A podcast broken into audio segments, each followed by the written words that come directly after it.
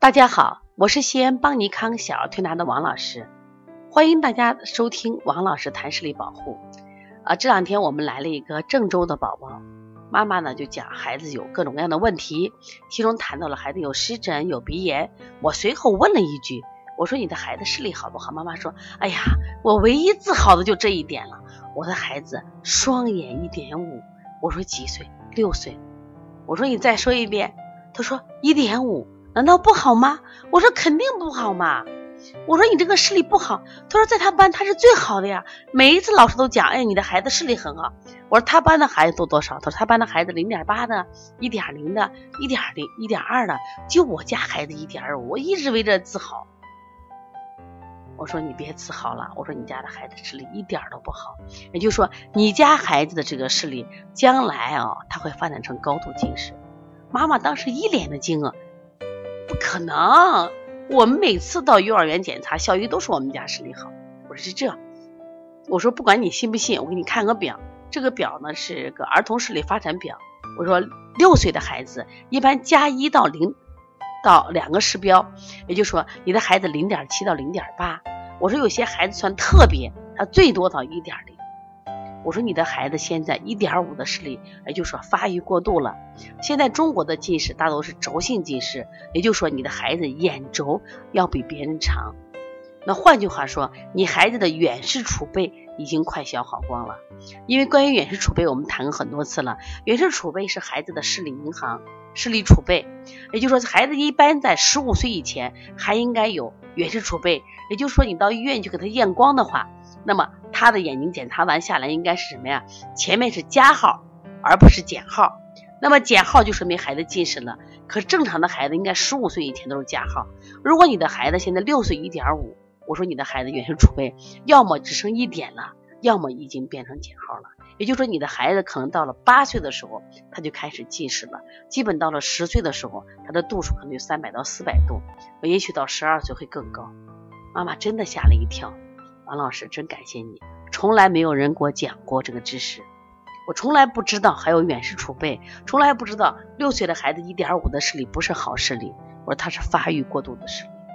那么这个知识，我觉得大家都应该知道，都应该知道。前两天呢，就有一个教育专家啊发表了一篇文章，这篇文章是针对我们国家今年在八月三十号。国家教育部八部委发了一个，为了防控近视，意思说三年级以下的小孩就不要写作业或作业写很少。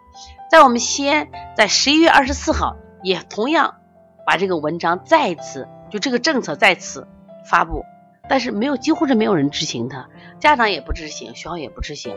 而且这个教育专家竟然对这个政策提出质疑，他意思说，如果不写作业，怎么提高？我们的学习效率，可他忘了这个政策的发布是为了防控中小学生近视而发布的一个政策。也就是说，在三年级以下，我们减少近视里的用，就是使用，会保证孩子有一个好视力，或者说更直接的说，防止小孩在小学阶段近视，是为了防止他高度近视，是为了防止他到四十多岁的时候双视网膜脱落变成盲人。没有认识到他这个这个政策的重要性，也没有认识到防控近视的重要性。结果我们所有的家长，包括老师，都认为这个政策颁布的不合理。教育专家竟然出来出现说啊，不写作业是不行的。其实我希望大家读懂这一点，也希望大家多多了解一些眼科的知识。那么这个小孩之所以六岁一点五的视力，本身身体比较虚弱，第二个家里要练钢琴，我说你赶紧停掉。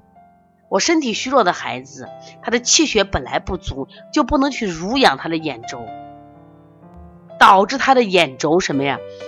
这块肌肉变脆，容易被拉长。再一个，弹钢琴近视用过多的话，孩子视力也不好。那么你想？如果你的孩子今天可能在班里考了第一名、第二名，但如果他八百度、九百度近视甚至更多，他有可能面临失明的风险。你选择哪一种？我希望大家可以在百度把这个八月三十号国家八部委发布的防控近视的政策来看一看。我希望这篇分享是更多的小学老师能看到。你不要一味的追求升学率，毁了这个孩子未来的健康。而且我们的教育一定不是多写作业、题海战术才能达到培养高科技人才，一定不是这样子。所以说，我们要在学习方法上、培养学习兴趣上下功夫，让孩子少花时间，爱学习，而有更多的时间进行体育锻炼、户外活动，让孩子达到身心健康。如果你有问题，可以直接拨我的电话幺三五七幺九幺六四八九。如果想买邦尼康相关的感冒、咳嗽、发烧、腺样体肥大以及辩证的书籍，可以直接在。淘宝搜邦尼康小儿推拿书籍，或者加我们的微信幺八零九二五四八八九零。